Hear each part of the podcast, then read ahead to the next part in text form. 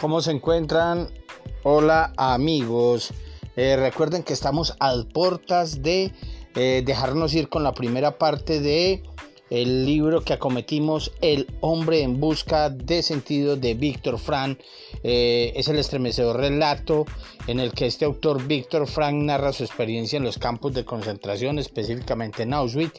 Eh, para este próximo capítulo, para este episodio, vamos a tener a Andrea Montoya que nos va a hablar un poquitico desde la psicología eh, de estos dos capítulos que que él descarna un psicólogo en un campo de concentración en una primera parte y después con el informe del prisionero 119-104, un ensayo eh, psicológico. Estén pendientes que ya pronto voy a lanzar este capítulo, mis queridos amigos.